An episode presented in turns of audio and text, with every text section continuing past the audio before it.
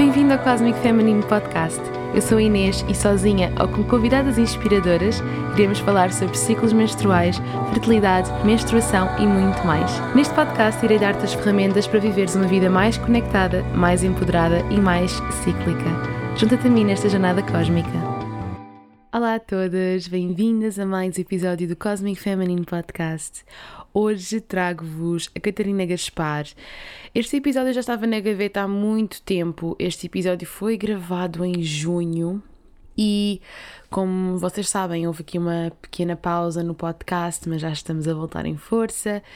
Este podcast foi gravado antes do Fest Summit e no Fest Summit, quem assistiu sabe que a palestra da Catarina foi super transformadora, pelo menos para mim. Eu sinto que a nível pessoal estou assim num processo muito grande de transformação e ouvir a Catarina no Fest Summit fez-me realmente pôr as coisas em perspectiva e abriu-me assim a mente para, para imensas coisas, coisas que eu nem sequer estava sei lá, acho que ainda não estava desperta para isso. E depois disso houve ali, acho que há vida antes do Fest Summit e depois do Fest Summit.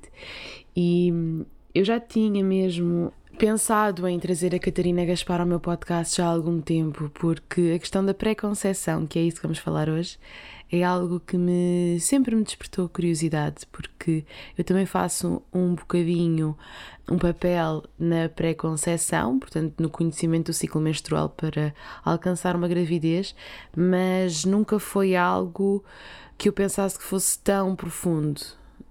E como vocês vão ver, é algo mesmo muito, muito, muito profundo. É muito mais do que engravidar e pronto. Existe toda uma preparação que é necessária, na minha opinião, fazer. Eu estou a reconhecer agora que, que esse processo de pré-conceição é mesmo fundamental antes de nós recebermos uma criança no mundo, sermos conscientes e estarmos prontos a recebê-la. E pronto, basicamente eu e a Catarina estivemos a falar sobre este tema. Eu gosto muito do trabalho da Catarina, gosto dela como pessoa, acho que é uma luzinha e quisemos trazer-vos também esta informação também para quem, só assim dar um cheirinho para quem também não teve no Fest Summit e não sabe muito bem o que é, que é isto da pré-conceição consciente ou que não conhece o trabalho da Catarina. E eu acho que vocês vão gostar, vão achar interessante. E sem mais demoras, vamos ao episódio. Olá, Catarina, muito obrigada por teres aceito o convite para estar aqui presente no podcast. Estou muito contente por estares aqui e acho que vai ser uma conversa bastante interessante. Como é que te sentes hoje? Uh, Sinto-me mais ou menos. Não, estou a falar a sério. Estive aqui de respirar okay. um bocadinho antes de começar, porque vamos para a quinta semana de quarentena, quinta ou sexta. E então está uhum. assim algumas emoções ao rubro aqui uhum. em casa. Estamos a lidar com isso. Mas está tudo uhum. bem mas pronto, uh, honestamente, quando me perguntas como é que eu estou, não estou ótima, uhum. maravilhosa, estou em processo a lidar com algumas coisas. Mas estou bem. Claro. Adoro Boa, lidar é com é coisas. É muito claro. Isto, isto, é uma. Isto na altura em que este episódio vai sair, em princípio já não vamos estar em quarentena porque vai fazer, vai fazer parte da, da segunda temporada do podcast e eu estou a gravar os episódios, várias, várias entrevistas que depois vão ser lançadas, sabes? Sim. Então, se tudo correr bem, as pessoas já, já podem relembrar esse, sabes, o processo que nós passámos durante os meses de quarentena, espero eu. estou a fazer previsões para o futuro. Espero que sim. Sim. Catarina, olha, eu queria trazer-te muito aqui porque, como te disse, eu sempre tive bastante curiosidade quando começaste a fazer o trabalho de pré-conceição, sempre tive bastante curiosidade um, uh, ah, sobre a tua opinião sobre a importância de, de, de orientarmos os casais para para uma preparação antes de engravidarem. Uh, e, na verdade, eu já, já segui o teu trabalho e sempre achei bastante interessante. Gosto da. Gosto do teu trabalho e acho que seria interessante trazer-te então aqui ao podcast e por isso é que também estás aqui, que eu não trago pessoas que não me inspiram. Obrigada. uh, e gostava de, um, gostava de começar por uh, te perguntar e para quem não te conhece e também para contextualizar um bocadinho uh, o teu processo, a tua jornada, como é que tu descobriste quem, uh, querias ser doula, como é que descobriste que querias conhecer mais sobre Kundalini Yoga. Portanto, falar um bocadinho sobre ti e como é que chegaste até aqui. Antes de mais, muito, muito grata pelo convite. Fiquei muito honrada quando, quando me uhum. convidaste a vir aqui. Uh, agora, olhando para o meu percurso, é muito curioso porque às vezes eu não sei muito bem quando é que as coisas começaram. Tenho alguma dificuldade, sabes, em dizer foi uhum. aqui, foi ali, porque as coisas foram tão orgânicas e tão naturais que eu tenho mesmo uhum. de olhar para trás e tipo, ok, deixa-me lá imaginar eu antes de ser doula. às vezes é difícil ir lá tão atrás, uhum. mas eu sempre fui apaixonada completamente por bebés recém-nascidos e depois uh, comecei a, a sentir-me mais empática e mais atraída por grávidas porque traziam bebés no útero uhum. e, e, ficava assim deslumbrada a olhar para elas. Às vezes era até um bocadinho, se calhar, incómodo. Não sei se, se estas mulheres se sentiam incomodadas, mas eu lembro-me de um episódio num, num estágio que estávamos a fazer. Íamos para o hospital, eu e uma amiga minha, e no elevador estava uma grávida e eu entrei no elevador e fiquei vidrada na barriga dela. E esta minha amiga oh. começou-se a dar-me cotoveladas, tipo, Catarina, por favor, está ser demais. Género, sabes? De eu ficar assim, completamente envolvida. Uhum. E depois descobri a, a formação de doulas. Uh, houve assim uma série de episódios também que me foram dando algumas dicas numa, numa sessão de networking em que eu fui como cardiopneumologista, na altura eu tinha uma empresa de, de exames ao domicílio, estávamos a arrancar com a empresa e nesta sessão de networking estava uma, uma senhora de medicina chinesa me deu um cartãozinho, estávamos a trocar cartões, né, de serviços, e ela uhum. deu-me um cartão de uma amiga dela e ela disse, ah, eu trago sempre este cartão desta minha amiga, que, é, que ela é doula, pronto, e vou-vos deixar esta informação. E eu peguei no cartão e fiquei tipo, oh, isto é tão bonito. Eu não sei como é que eu uhum. sabia o que era uma doula, sabes? Eu quando olho para trás, tipo, mas como é, quando é que eu descobri o que era uma doula? Não faço ideia. Uhum. Mas lembro-me que quando recebi este cartão, fiquei tipo, oh, que lindo. Ela, não, mas o que tu fazes também é tão bonito. Eu, hum, não, é, é assim tão bonito quanto isso. Então fui assim uhum. ficando com estas sementinhas. E depois seguia uma senhora, pá, na altura que toda a gente estava a mudar os blogs, eu já seguia muitos blogs, que, uh, estavam a mudar o aspecto do blog, os grafismos e assim. Havia uma senhora que tinha mudado o blog, eu não a conhecia de lado nenhum, mas ela fazia permacultura e também tinha na página dela que era doula. Então mandei-lhe mensagem a perguntar como é que ela tinha feito o curso, se era preciso de alguma formação específica, foi assim o primeiro contacto que eu, que eu consegui estabelecer. E ela disse-me onde é que tinha feito a formação, eu comecei a procurar e depois dali, portanto isto foi para aí em outubro, porque a formação de doulas da Rede Portuguesa de Doulas foi quando eu fiz, uh, onde eu fiz, começava em novembro. Então eu mandei um, um e-mail logo à Luísa a perguntar o que, é que era preciso, se eu tinha as competências e aptidões que eram necessárias, se era preciso alguma formação uhum. específica em enfermagem ou assim. Uh, pronto, e ela disse-me que não, que bastava do que tinha lido, que bastava aquela minha vontade e que, portanto, se, se eu quisesse inscrever-me, começávamos dali a um mês. E eu chorei, hum. à sala a chorar, a dizer: Eu vou fazer isto, eu tenho que fazer isto, eu, eu não sei o que é, mas eu tenho de ir, eu tenho de fazer. Assim, uma sensação muito, muito profunda mesmo, foi assim, um, a alma mesmo a uhum. ressoar. E pronto, uhum. e a uhum. partir daí não mais parei. Isto foi em 2013, portanto, eu terminei a, a formação em 2014. Uhum, uhum, que interessante, que bom. é engraçado que eu também ah, eu comecei a conhecer o trabalho de doula quando estava a tirar enfermagem e estava no meu terceiro ano, portanto, isto em, talvez em 2014, e comecei a investigar mais sobre a questão do parto humanizado e coisas que eu, se calhar, pronto, que não ouvia tanto falar em, em prática, não é? Porque a verdade é que isso não acontecia assim tanto. E eu tive a estagiar em Setúbal, curiosamente, na altura em que havia lá o, a piscina, sim. Sim, mas nunca cheguei a ver nenhum parto na água, infelizmente. Oh. Uh, acho que foi na altura em que eles terminaram, sim. E eu comecei-me a questionar. Eu acho que foi mesmo esse o trigger que me fez pensar: espera, porque é que havia aqui uma piscina e agora já não há? E porque é que isto era o único hospital do país que tem uma piscina, sabes? Sim. E comecei a, a, investigar mais e pesquisar mais sobre o parto na água e tudo, e isso depois levou-me então a uma série de coisas, entre elas descobri o papel da doula e acho que achei bastante interessante uh, o papel que fazem. E agora podemos, penso, podemos então uh, explicar às pessoas o que é que é uma doula, não é? Acho que seria interessante. podemos, podemos. Sabes que a definição de doula já foi sendo um bocadinho adaptada à minha visão e mesmo experiência. Mas uhum. um, a doula é, uma, é, um profissional que tem vocação, não é? Eu acho que isso é assim uma grande diferença. Que que ninguém faz uma formação de doulas porque tem de ser ou porque é expectável, é mesmo porque se Uhum. sente esta vontade, é mesmo uma coisa muito interna e, e vocacional. Portanto, Uhum. Eh, é uma pessoa que tem esta vocação, este desejo de conhecer mais sobre a gravidez, sobre o parto, sobre o pós-parto, eh, sobre a pré-conceição. Há muitas delas que também já estão a, a chegar aí, é? ou seja, a começar por aí. E que durante a gravidez nós damos apoio emocional, damos apoio informativo e depois no parto podemos também fazer este apoio físico e emocional que faz mesmo muita diferença no momento do parto e no pós-parto também. Colo, colo, colo. É o que damos às mulheres e às mães, Uhum. basicamente. Por isso, acho que, assim, de uma forma muito resumida, é isto que quem é uma doula.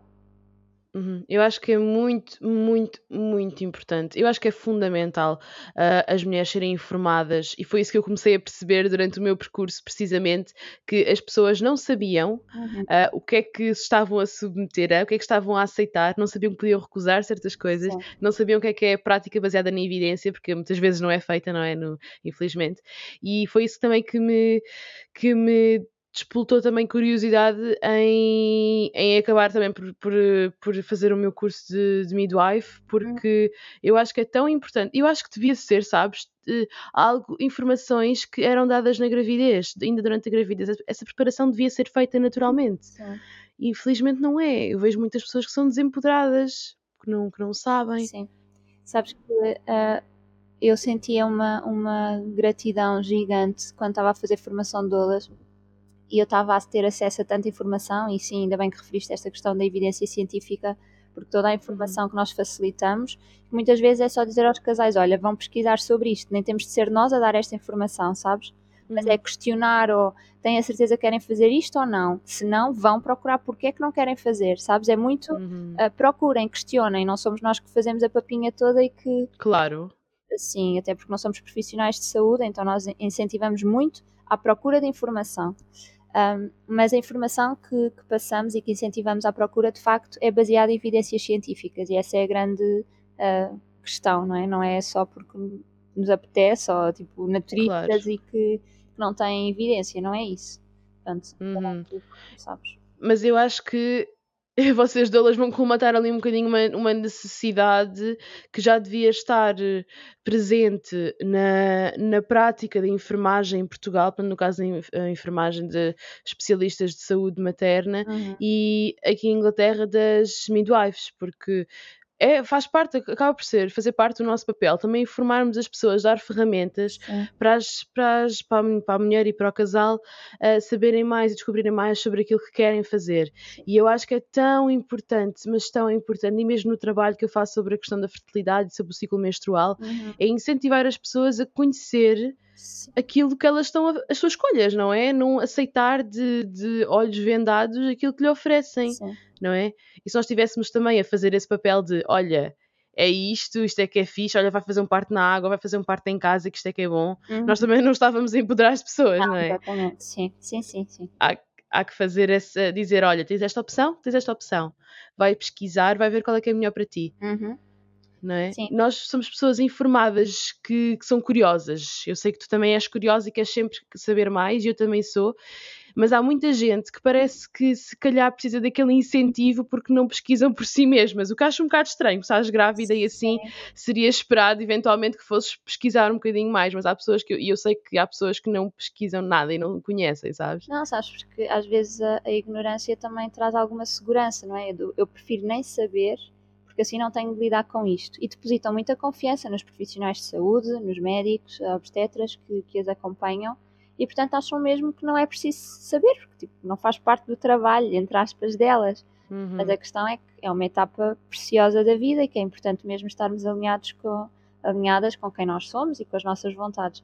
E há bocadinho não terminei o raciocínio de quando eu estava a fazer formação de doulas, sentia-me super grata por estar a receber tanta informação antes de ser mãe, sabes? A maioria das Uhum. mulheres que estavam no meu ciclo, na minha turma, ah, já eram mães.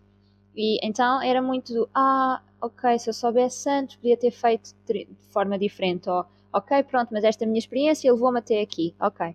Mas às vezes eram Uhum. experiências um bocadinho traumáticas ou negativas, ou que não, não sendo negativas necessariamente, não tinham ido de encontro àquilo que, que elas de- de- desejavam.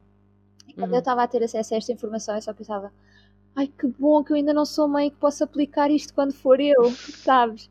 E também foi o mote para eu criar o blog, que foi eu tenho de divulgar isto, eu tenho de passar esta informação, porque de certeza que há muitas mulheres que não fazem ideia disto, como eu não fazia, e eu tinha 24 anos, portanto até era expectável que eu não soubesse, mas uhum. tantas mulheres, até mais velhas e que provavelmente já eram mães, que não faziam ideia daquela informação que eu estava a receber e que eu precisava trazer para o mundo. Foi assim sempre o meu, a minha vontade Sim. e a sensação. Ainda bem que o fizeste, ainda bem que o fizeste. É engraçado falar sobre isso porque eu não sei se realmente o conhecimento é uma dádiva no meu caso, porque eu, eu assisto os partos e vejo tudo, não é? Então eu fico assim, hum, não sei se estou muito inspirada para. Mas depois ao mesmo tempo penso, não, claro que é bom ter conhecimento, mas tu sabes, às vezes eu pelo menos fico naquela de. Ah, eu sei quando é que alguma coisa está a correr mal, sabes? Então não sei se é bom, sabes, Sim. saber tanto. Sim é, é, importante reconhecer este limite, não é? Porque às vezes é mesmo isso. Eu, eu deparei-me com isso quando foi para ter o meu bebê, que eu quis ter calma doula connosco durante o trabalho de parto.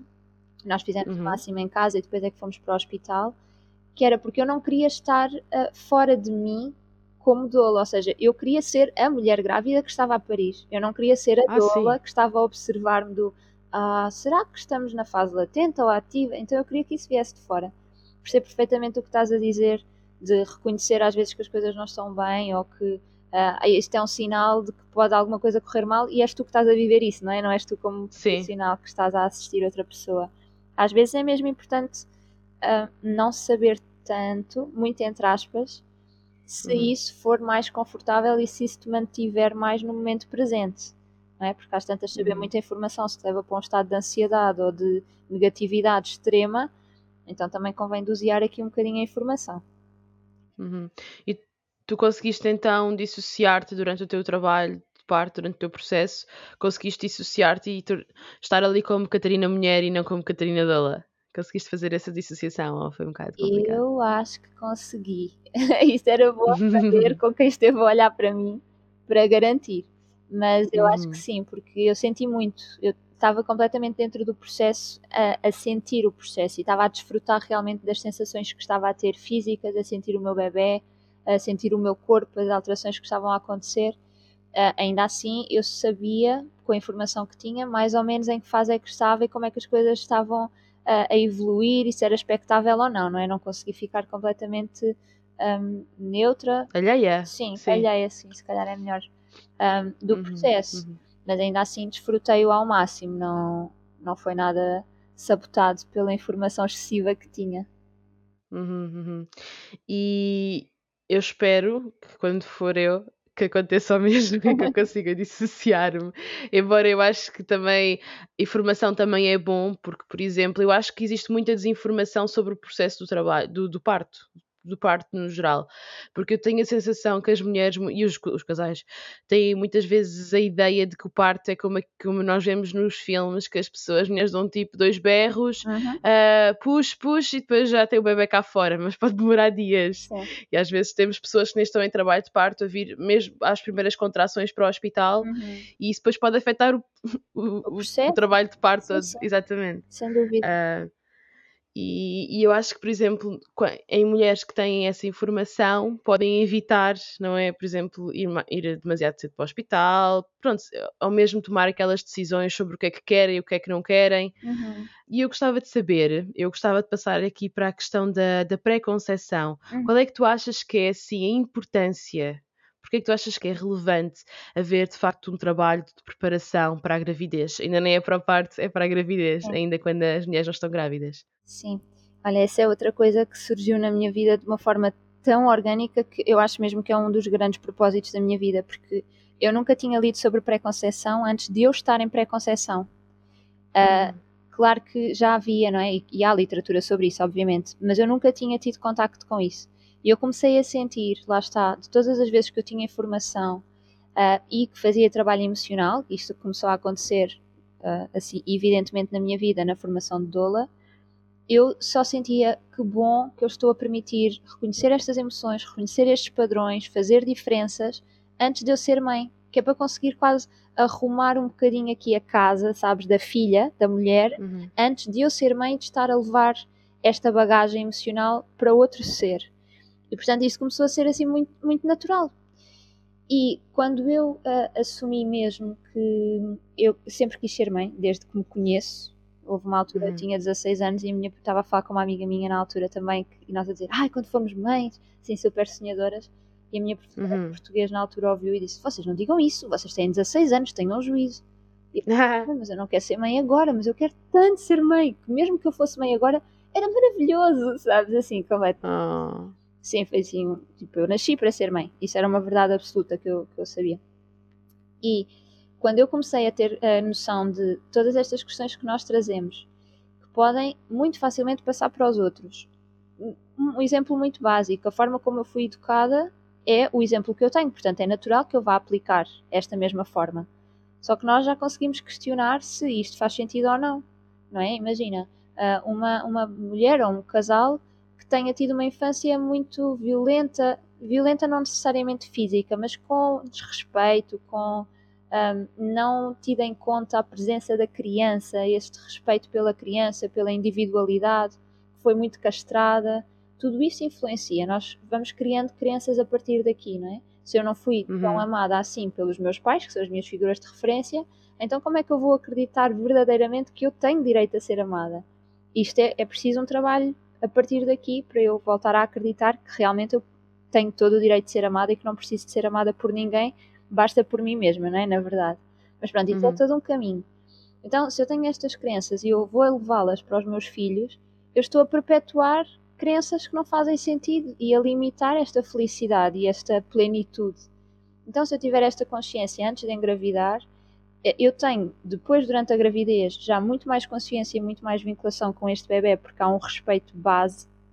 Então, quando o bebê estiver cá fora, vai ser muito melhor ainda, porque eu já fiz este trabalho de autoconhecimento e detectar aqui o que é que pode estar a surgir, o que é que em momentos mais caóticos pode vir ao de cima. Se calhar eu não quero gritar com os meus filhos, ah, ou seja, não é o que eu idealizo, mas se eu vim de uma infância em que isso foi recorrente, é provável que quando eu estiver nesse momento da minha vida, em situações mais estressantes, que isso venha, porque é um padrão que existe em mim. Se eu tiver consciência dele mais cedo, eu vou conseguir mudar isso de alguma forma, não é? Ir libertando raiva, ir libertando zanga, entrar em paz com os meus pais, comigo mesma, com os meus irmãos, se for o caso. Pronto, e este trabalho eu acho que faz todo o sentido ser feito antes, é quase antes de eu subir ao pódio para, ok, agora sou eu que vou aqui receber uma criança e que posso fazer um, este, tenho, posso ter este impacto direto no ser, não é? no desenvolvimento desta criança. Por isso é que uhum. acho que faz todo o sentido. Sim, parece-me que sim, parece-me que faz todo o sentido.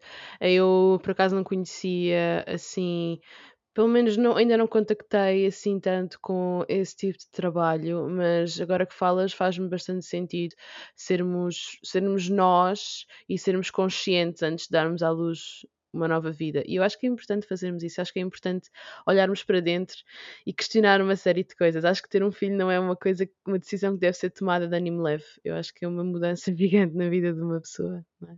Sim, é uma mudança gigante e traz tantas coisas ao de cima, não é? Uhum. É a coisa mais uh, intrínseca que tu, que tu sentes, é, é, é visceral, portanto é normal que haja todas as memórias que existem a nível celular, uh, no nosso subconsciente, nesta altura vão saltar. Uhum. Seja na gravidez, seja no parto, seja no pós-parto.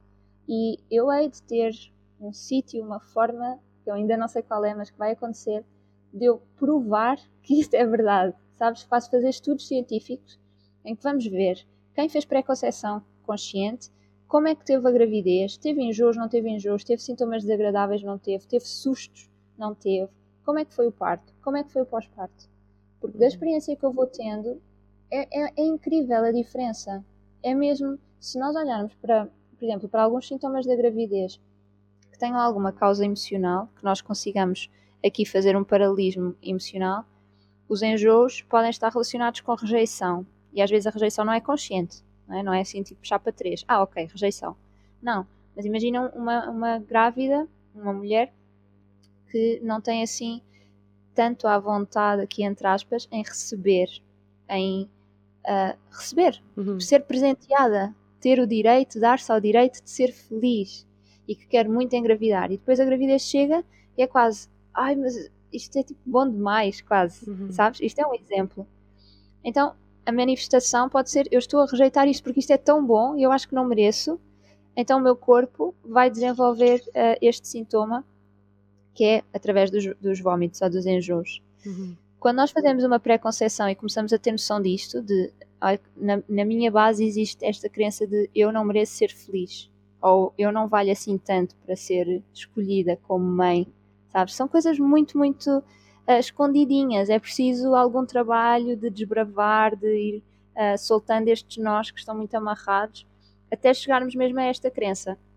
Se isto for resolvido antes da gravidez, então quando a gravidez chegar, eu já estou completamente aberta para receber a gravidez. E eu acredito que mereço este bebê, não é? E esta, esta dádiva. Uhum. Então, se calhar os sintomas já não aparecem, se calhar os enjoos já não existem. Uhum. E tu achas que hum, todas as mulheres e casais deveriam fazer esta preparação? Acho. Uhum. Acho. E não precisamos de ir assim tão fundo, porque para algumas pessoas, se calhar, não faz muito sentido esta ligação direta emoções físico.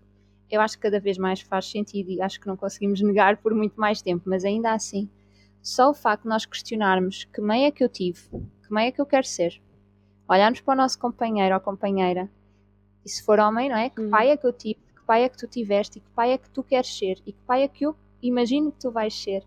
Só esta conversa já dá pano para mangas. Ok. E é tão simples quanto isto. E achas importante trazermos essa conversa para o casal, para ver essa. Sem dúvida. Uhum. Sem dúvida. Olha, vou dar-te um exemplo muito, é mesmo pessoal, e que me tem surgido nos últimos tempos, agora com esta questão de estarmos em casa e estar a ser este desafio bem, tenho um gato também a ter este desafio de, de, teletrabalho e de nos estarmos a revezar, não é? Para cuidar do nosso filho. Às vezes eu penso assim, ainda bem que o Gonçalo quis ser pai. Ou seja, que foi, partiu dele a vontade de ser pai, porque eu queria ser mãe há muito tempo. E nós decidimos que eu ia aguardar que ele sentisse vontade de ser pai. Portanto, ele sabia, foi também um trabalho que foi acontecendo desde que estamos juntos, nós já estamos juntos há nove anos, portanto há aqui muita coisa uhum. que já foi falada e trabalhada uh, e até transformada, mas desde que o Gonçalo assumiu que queria ser pai, até ele decidir que, ok, agora eu estou pronto, pode ser agora, foi muito tempo. E uh, eu tenho pensado nisto ainda bem que ele partiu dele ok, eu estou pronto e vamos. Porque se fosse uma coisa dele vir arrastado, sabes, de não, olha, eu não aguento mais, ou vai ser agora ou não vai ser. E ele vir tipo, ok, vá, Catarina, vamos lá porque está bem. Yeah. Agora, eu, eu tinha, eu trazia este fantasma atrás de mim, porque das vezes em que, naturalmente, não é? Ele está a fazer uma coisa e eu preciso que ele fique com o Vasco, porque eu também preciso fazer qualquer coisa. E ele faz uma expressão qualquer de, oh, ok, vá. Uhum. Automaticamente na minha cabeça vem, ai, ainda bem que ele também quis este bebê, porque senão agora eu ia sentir, vai, deixa estar, faço eu, porque eu é que quis mais do que tu. Estás a perceber? Sim. Mas isto é subconsciente, está aqui mesmo. Eu olho para isto porque, pronto, porque dou conta que isto existe em mim. Mas podia-me passar completamente ao lado. Como é que tu fizeste essa gestão de quereres muito ser mãe desde os 16 anos um, um, e saberes que era mesmo aquilo que tu querias e que não havia dúvidas para depois teres o teu parceiro dizer que ainda não estava preparado, que queria, mas que ainda não era a altura. E tu, se calhar, eu hum, estou a dizer isto porque eu sinto mesmo, eu sinto mesmo aquela, aquele uhum. desejo que é, que é visceral, que nem é racional de todo, um, mas é uma coisa que é visceral e acho que é hormonal e é tudo. Uh, é algo que eu não consigo sequer um, explicar. E, e pá, e pensar que ter que esperar é algo assim que pode causar assim alguma angústia, não é? Como é que tu geriste isso? Sim, sim. Olha, também foi um caminho, porque eu já era doula, portanto eu já acompanhava grávidas, imagina, não é? Eu a desejar imenso estar grávida e cada vez que estava com uma grávida sentia, ok, ainda não é a minha vez e chegava a casa e partilhava com o Gonçalo e pronto, e, e não era, ainda não, não era o nosso timing. A forma como, com, que eu arranjei para, para ir lidando o melhor possível com isto, primeiro foi muito respeito. Eu sabia que não queria uh, que houvesse sintonia entre nós, portanto, eu permiti-me ir no ritmo dele. É quase como se eu pusesse o meu ego de lado. Se bem que aqui pode não ser bem ego, porque quando estamos a falar desta vontade visceral, não é ego, não é? É vontade de alma pronto. mas, mas que fosse, eu pus uh, um bocadinho a minha mente de lado, a mente que dizia tem de ser agora, tem de ser agora, tem de ser agora, para, ok, Catarina, se não está a ser agora, ou seja, o Gonçalo é o pai que tu queres para os teus filhos, não é? A partir daí está certo. Portanto, se não está a ser agora e se ele não está a querer agora, e ele também é intuitivo e, e eu confio muito nele, então uhum. se calhar é porque não é agora. Então tu vais ter de confiar. E, e no início era chato, porque eu tinha quase de me obrigar a esperar. E a paciência é uma coisa que eu vim trabalhar nesta vida, portanto, era uhum. aqui assim, batia na mousse. Uh, mas eu acabei por trazer isso como aprendizagem, sabes? De, ok, então ele está a permitir-me esperar. Então eu vou ter de aproveitar isto como uma aprendizagem e não ficar aqui a bater na mesma tecla o tempo todo, porque não vai resultar, não é? Só íamos desgastar a nossa relação e não ia acontecer. Então o que ficou definido uh, para mim e que foi comunicado para ele foi: tudo bem, eu vou esperar, até porque eu também percebo racionalmente que não seja o tempo certo, ou seja, eu consigo perceber que não seja, e por isso uh, vamos aguardar, eu vou aguardar até eu me sentir uhum. respeitada também. Ou seja, neste respeito pelo outro, eu também precisava de me sentir respeitada. E eu, enquanto me sentia respeitada e sintonizada com, com esta margem que lhe estava a dar, estava tudo certo. Ficou definido que se em alguma altura nós deixássemos de estar em sintonia, ou seja, se isto continuasse durante muito tempo, imagina que o Gonçalo demorava mais de 10 anos.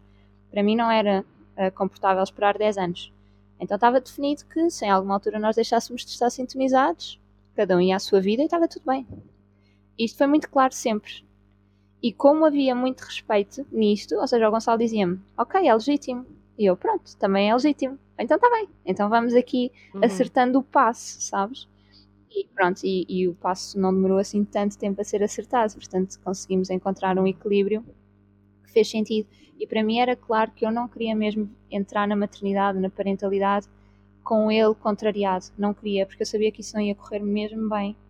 Uh, e portanto eu, eu preferi uh, esperar que fosse um ano, esperar, sendo que eu fui sempre trabalhando em mim. Portanto eu nunca senti esta espera como ficar sentada no sofá, não é? À espera que a vida acontecesse. Não, foi ok, temos mais ou menos um ano, vá, imaginando.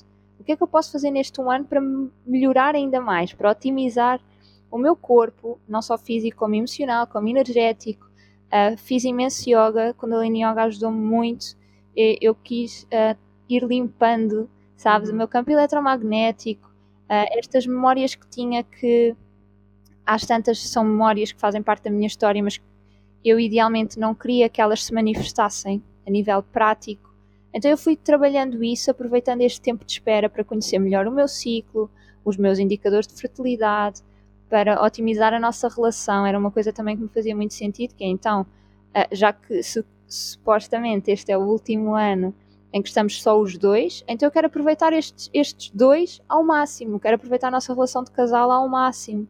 Tudo aquilo que tínhamos quase na lista de fazer antes uhum. de engravidar, sabes, antes de ter filhos, tipo, ok, então vamos fazendo isto mas com prazer, não neste sentido temos de uhum. fazer, sabes? Não, ok, vamos, vamos aproveitar este tempo para nos nutrir, para nos fortalecer como casal, para aumentar o nosso bem-estar, a nossa alegria, a nossa felicidade, porque isso é só adubo para depois quando a gravidez chegar. Então, uhum. vamos aproveitar então, isso. Então tu dirias que acima de tudo é comunicação, até porque isso vai ser preciso quando, quando a mulher está grávida e quando há um bebê. Sim. E uma criança, e não é? Um filho, Sim, no geral. Então achas que é importante trabalharmos ainda antes de pensar em ter filhos, em casal, não é? Sim, sim, sim.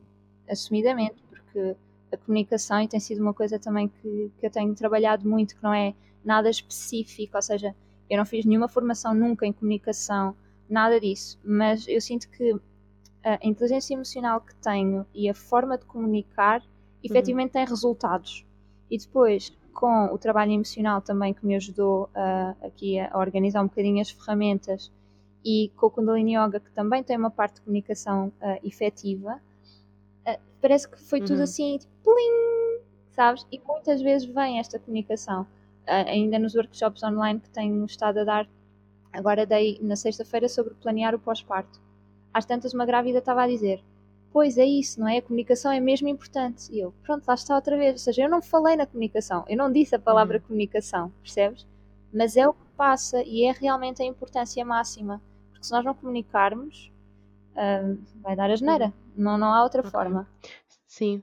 E olha, agora que tu trouxeste à baila uh, a questão do Kundalini Yoga, quero explicar um bocadinho sobre o que é que é o Kundalini Yoga e que ferramentas é que pode trazer no nosso autoconhecimento e nesta questão toda da preparação na pré-conceição? Sim. O Kundalini Yoga é um tipo de yoga, não é? Como há tantos outros. Ele tem efeitos muito rápidos e ele toca uh, nas nossas três facetas assim gerais, que é uh, o corpo, a mente e o espírito. Nem todos os yogas conseguem tocar a alma e o Kundalini Yoga consegue. Portanto, também inclui a alma.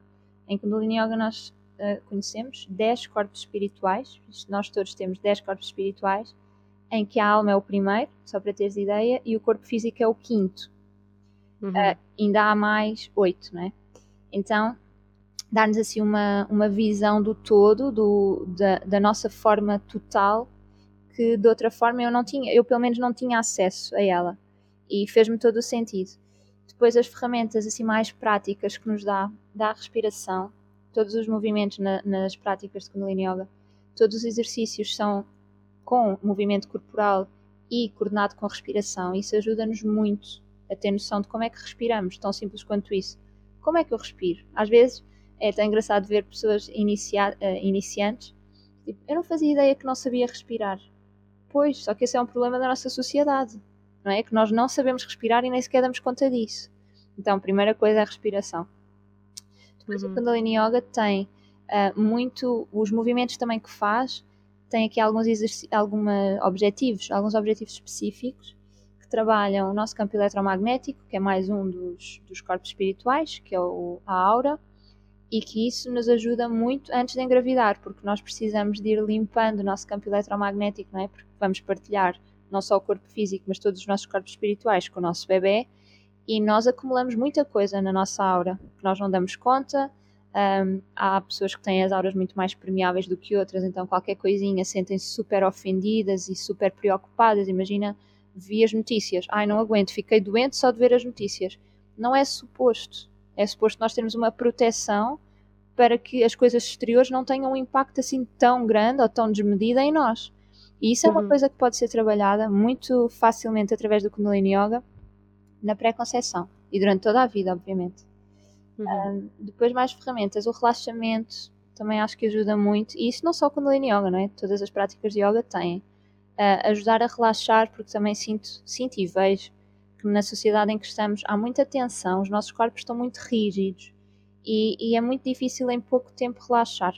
E nas práticas que temos, 10 minutos para o relaxamento profundo, em que efetivamente com prática entramos em relaxamento profundo, é maravilhoso. Se todos nós, uhum. em 10 minutos do nosso dia, conseguíssemos entrar em relaxamento profundo, imagina a diferença que isto fazia a nível de uhum. saúde não é?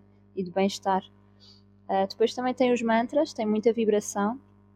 Os mantras eu adoro e sinto mesmo muito efeito, porque leva muita vibração, não é? Eu posso estar muito pesada, muito densa, por variedíssimas razões, e há mantras, uh, como têm uma vibração específica, têm um, um propósito específico e depois, para além da vibração, eles também estimulam, quando nós estamos a dizer as palavras, eles estimulam pontos específicos do nosso palato uhum. que têm comunicação direta com o nosso cérebro, com pontos específicos. Então temos aqui uma forma super rápida e muito eficaz de estarem a entoar um mantra. Primeiro a nossa mente fica um bocadinho mais sossegada porque nós estamos a pô-la focada numa coisa. Uh, uhum. A nossa respiração também, porque nós estamos a cantar e cantar ajuda muito uh, aqui a fazer uma respiração mais consciente e depois nós estamos a elevar a nossa vibração, por isso dá-nos ferramentas de autocuidado, eu diria, que é, eu não me estou a sentir bem agora, ok, o que é que eu posso fazer? E se calhar num exercício de 3 minutos ou numa meditação de 5 minutos com Kundalini Yoga, eu consigo transformar este meu mal-estar que existia, mal-estar que existia, em neutralidade e depois positividade, por exemplo. Interessante. Como é que surgiu assim por curiosidade o Kundalini Yoga na tua vida? Como é que tu descobriste? Porque parece-me bastante interessante. Eu sempre quis saber assim mais sobre, sobre isso. Parece assim uma curiosidade. Nunca fiz, mas gostava muito de experimentar. Como é que tudo aconteceu em ti? Sim, olha, eu já praticava yoga desde o meu último ano da licenciatura, creio eu, portanto 2011.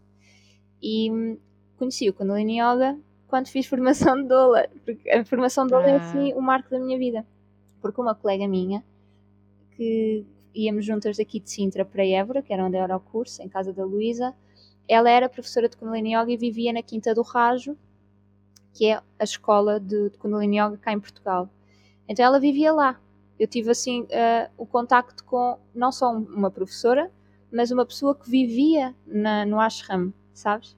Uhum. E quando eu a conheci, em Kundalini Yoga usamos normalmente turbante, nas práticas sim, depois há pessoas que usam constantemente, porque também está aqui alguma relação com a religião Sikh, com o Sikhismo. Uhum. Então esta minha amiga, colega na altura, uh, usava o turbante sempre.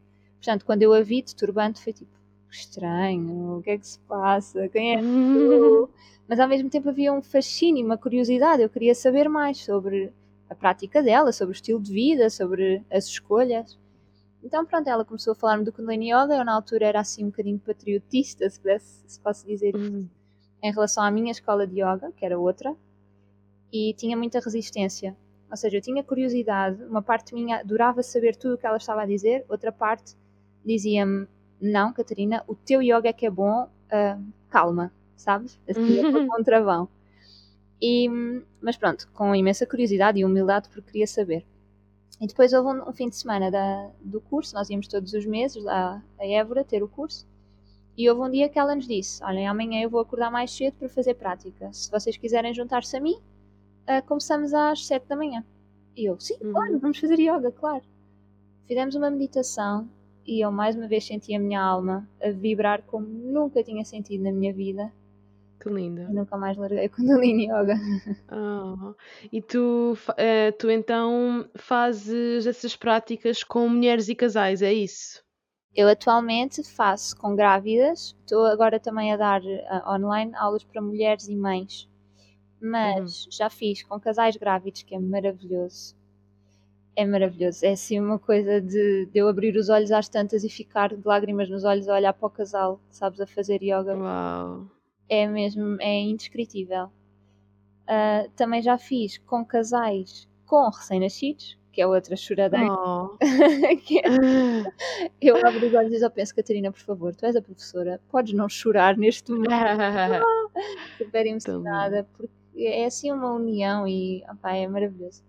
Mas pronto, agora estou muito mais focada na, nas aulas para grávidas e para, para mães. E as mães Uh, também é, vou explicar-te como é que surgiu, porque também foi assim muito natural. Que foi, eu tinha as aulas de grávidas, não é? E depois as mães tinham os bebés e eu não tinha aulas de pós-parto. E uhum. sentia muita falta e as mães diziam ah, tenho tantas saudades das aulas, achas que não dá para fazer? Eu tipo, não, não é possível fazer, porque uma aula que tenha 50 minutos tem uma estrutura específica e o Kundalini Yoga tem sequências, portanto não dá para fazer um exercício e depois não fazer o outro. Uhum. Uh, porque senão, ou seja, dá, só que eu não vou ter o objetivo, não vou ter o resultado que, que estava a prever. Uhum. Uh, então eu fazia-me aquilo muita confusão de como é que eu posso adaptar as aulas para esta realidade, que são mães que provavelmente não podem fazer todas as aulas, não é? Que a fazer a aula muito provavelmente vão ter de se levantar porque o bebê vai chorar, ou vão ter de parar porque vão dar mama, ou vão ter de ir embora porque o bebê está muito irritado, o que for como é que eu vou fazer isto? E na minha cabeça aquilo não estava um, a combinar muito bem, porque eu sentia que ia de alguma forma falhar com os ensinamentos de Kundalini Yoga. Uhum. E então não, não estava a encontrar uma forma. Até que comecei de uma forma muito, muito simples, que foi, pronto, então vamos só respirar. Ou seja, eu assumia que não ia ter nenhuma sequência uh, específica, nenhum objetivo específico, mas só o facto das mulheres em pós-parto respirarem já ia fazer diferença. Uhum. Então comecei por aí. Porque tu, de facto, Kundalini Yoga deu-te assim ferramentas, não foi? Portanto, tu podes assim sempre adaptar e usar algumas ferramentas que tu já mencionaste, não é? Ainda que não seja uma sequência, mas já vai ajudar porque já vai ter aqueles benefícios que tu referiste, não é?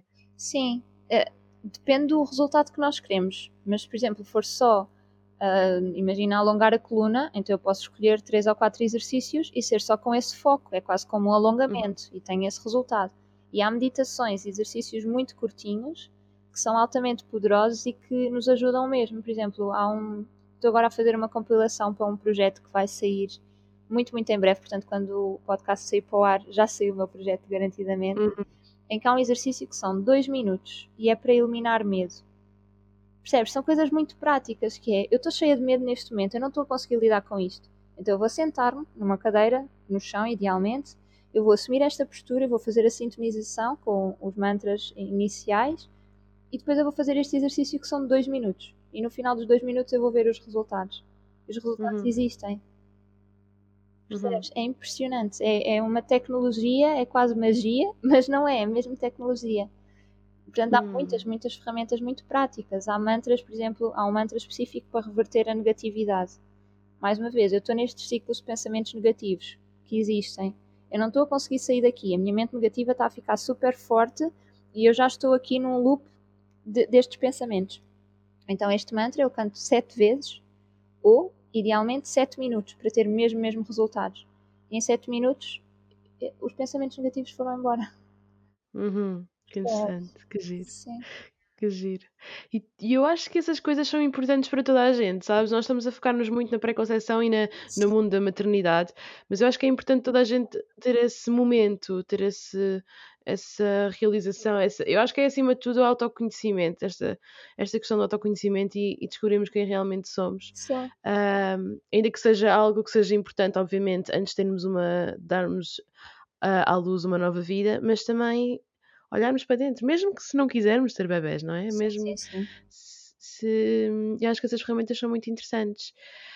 Qual é que tu dirias assim que seria um, o, dicas práticas, digamos assim, para mulheres que ainda não estão grávidas, que ainda não iniciaram um, o processo de maternidade, mas que gostariam um dia. O que é que achas que, que assim dicas práticas é que tu poderias partilhar para começarmos já hoje, sabes? Uhum. A preparar-nos eventualmente para, para um dia sermos mães, ainda que possa ocorrer daqui a, sei lá, 10 anos ou algo assim do género, ou que não esteja nos planos agora, Sim. mas o que é que achas que podemos começar a fazer hoje?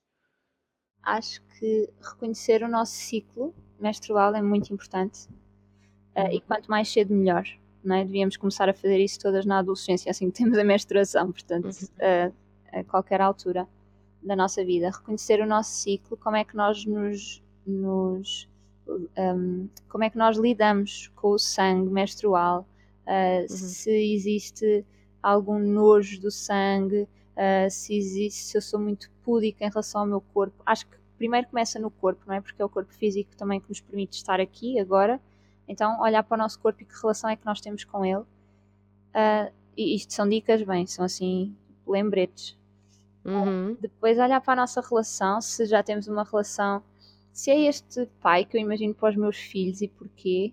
Começar a fazer este exercício. Uh, olhar para a minha mãe, quem é que foi a minha mãe, uh, quem é que é, que relação é que eu tenho com ela, uh, que mãe é que eu gostava de ser, o que é que eu gostava que os meus filhos dissessem sobre mim ou me vissem, uh, como é que gostava que eles me vissem, ou me descrevessem outras pessoas. Uhum. Um, depois olhar para, para, as, para os medos que trazemos, para as emoções que trazemos de uma forma regular. Uh, situações em que eu sinto medo, eu posso apontar que situações é que me fazem sentir medo, porque há tantas ou pessoas que me fazem sentir medo, porque às tantas eu começo a perceber que este medo é comum a várias situações e a várias pessoas e, uhum. e deixo de estar a apontar para fora do esta pessoa faz-me sentir isto para, ok, eu sinto isto com esta pessoa, mas sou eu que sinto que é diferente, não é a outra pessoa que fez não sei o quê. Sou eu que sinto isto quando a pessoa fez não sei o quê. Para começar uhum. a, a ter mais consciência também das nossas emoções, dos nossos padrões Uh, eu não sei se sozinhas, se isto é muito possível, ou seja, eu consigo fazer isto sozinho hoje em dia, mas eu precisei que alguém me espelhasse e que me fizesse algumas perguntas para eu chegar às respostas. Uhum. Um, portanto, as dicas que eu estou a dar, eu não sei se são muito difíceis de pôr em prática já. Olha, mas uhum. acabei de pôr os meus olhos em cima dos meus livros e uma coisa que podemos uhum. começar já a fazer é ler, ir buscar esta uhum. informação nunca é cedo demais, porque há tanta coisa para ler. E se não quiserem começar já a olhar para livros de gravidez, porque pode ser precoce e podem não se identificar já, mas de parentalidade faz tanta diferença. Sabes? Uhum. Como é que vamos educar um bebê? Como é que vamos educar um filho? O que é que eu quero que o meu filho seja ou não? Porquê é que eu quero uhum. ser mãe, na verdade? Não é? O que é que eu quero acrescentar? O que é que eu quero receber? Isso é tão, uhum. tão giro quando eu faço esta pergunta: porquê é que queres ser mãe? E Normalmente as mulheres que me chegam já sabem responder, até porque já seguem o meu trabalho, ou já leram algumas coisas do blog e assim, pronto, e, e já me conhecem um bocadinho, já sabem uh, que esta pergunta pode sair na, na rifa. Mas mesmo assim, ou seja, não é novidade para elas, mas mesmo assim é difícil dar uma resposta. Uhum. Então, este é um exercício que nós podemos começar a fazer o quanto antes, que é porque é que eu quero ser mãe? Não é? O que é que de facto eu quero acrescentar? Tenho alguma coisa para acrescentar ou não? Se eu dou conta que não tenho nada a acrescentar, então provavelmente eu preciso fazer um trabalho de autoestima. Pois. Tenho sempre muito a acrescentar, não é? Nós todos somos seres individuais, únicos, com um propósito específico, com um lugar específico. Uh, e hum. quanto mais cedo eu conseguir encontrar esse meu lugar, mais cedo eu consigo contribuir para a humanidade. E isto antes, antes de ter filhos, não tem de ser antes de ter filhos, obviamente, mas é bom eu saber o que é que eu quero dar, não é? Quem é que eu sou, o que é que eu venho cá fazer, quais são as claro. minhas competências, quais são as minhas características, os meus dons, as minhas facilidades e, uhum. e pronto, e trazer isso cá para fora. Uhum. Olha, agora que falaste nos livros, fiquei bastante curiosa, porque eu acho que também estou nesse processo uh, de, de pré, não é, não é bem de pré-conceição, mas é de um dia gostava, um dia uhum. quero, uh, estou nessa preparação comigo mesma, com o, o meu parceiro, uh, porque estamos sempre, não é? Eventualmente, se estamos numa relação com alguém que planeamos um futuro com essa pessoa, não é? Há sempre essa preparação e, e revejo-me muito, acho muito interessante e vou eu própria fazer essas próprias reflexões comigo mesma. Quem sabe trabalhar contigo um dia. e gostava que desse, agora que falaste nessa questão dos livros, dá assim uns, sei lá, uns três que achas assim essenciais e que recomendes. Sim, de parentalidade consciente, eu estou a ler agora um que é da Magda uh, não sei os apelidos dela, mas ela tem um site que é o Mums the Boss, um site e uma escola, uma academia de parentalidade consciente. Chama-se Crianças Felizes. Eu estou agora no início e já estou a adorar. Portanto, uhum. é uma, uma recomendação. Depois, okay. gosto muito, deixa-me olhar para a minha para a minha estante, porque são tantos. Sim. E para tentar balizar. Ah, olha, um que eu recomendo muitíssimo, independentemente de estarmos em pré-conceição ou não, todas as mulheres. Corpo de mulher, sabedoria de mulher.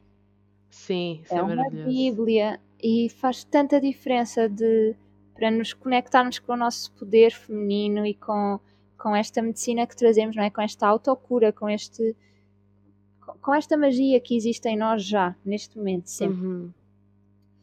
Depois, mais, o que é que eu recomendo mais? Deixa-me espreitar. Olha, há um que eu gosto tanto, eu recomendo para a gravidez, mas é tão bonito que eu vou já dizer. é do Deepak Chopra, que é a gravidez. Não, a corpo, mente e espírito na gravidez e parto. Ele tem uma okay. visão muito holística. Ele é, é, indiano, é um terapeuta indiano, portanto tem aqui muito de. Também quem gosta de yoga, melhor ainda. Tem aqui muito da Ayurveda e dá-nos aqui algumas, uh, algumas indicações também boas em relação a isso, até por exemplo, para vermos qual é o nosso dosha principal uhum. e, e, que tipo de complicações é que pode acontecer no parto de, de acordo com o nosso dosha principal. É muito, muito Interessante. Giro. Sim, sim, é muito giro. Que giro. E dá-nos assim uma, uma. Também porque ele também toca em algumas questões da parentalidade no, nos últimos capítulos e, uhum. e, dá sempre para reler. Portanto, podem, podemos ler agora e depois, quando engravidarmos, efetivamente voltar a ler. Vale uhum. Que fixe. Vou dar uma vista de olhos. Eu sempre quis ler livros do Deepak Chopra, mas ainda não tive a oportunidade. Mas já ouvi várias pessoas a recomendar e será uma leitura que eu eventualmente irei fazer. Sim. Obrigada pelas suas sugestões. Olha, Catarina, aprendi muito com esta conversa, acho que foi muito interessante e eu gostava que tu dissesses às pessoas que nos ouvem como é que elas podem trabalhar contigo. Então, obrigada pela, pelo feedback. que bom. às vezes na conversa não sei muito bem se, se estou a dizer coisas que são muito básicas, sabes? Aquela sensação de ah, sim. isto. não, não, não, não, acredita que não. Eu também sinto isso, mas acredita que não. Desta aqui, houve muita gente que aprendeu, tenho a certeza, mais, e eu própria, eh, sobre esta questão. E, e não, não foi básico, foi bastante, acho que foi bastante interessante e foi spot on, eu acho. Obrigada.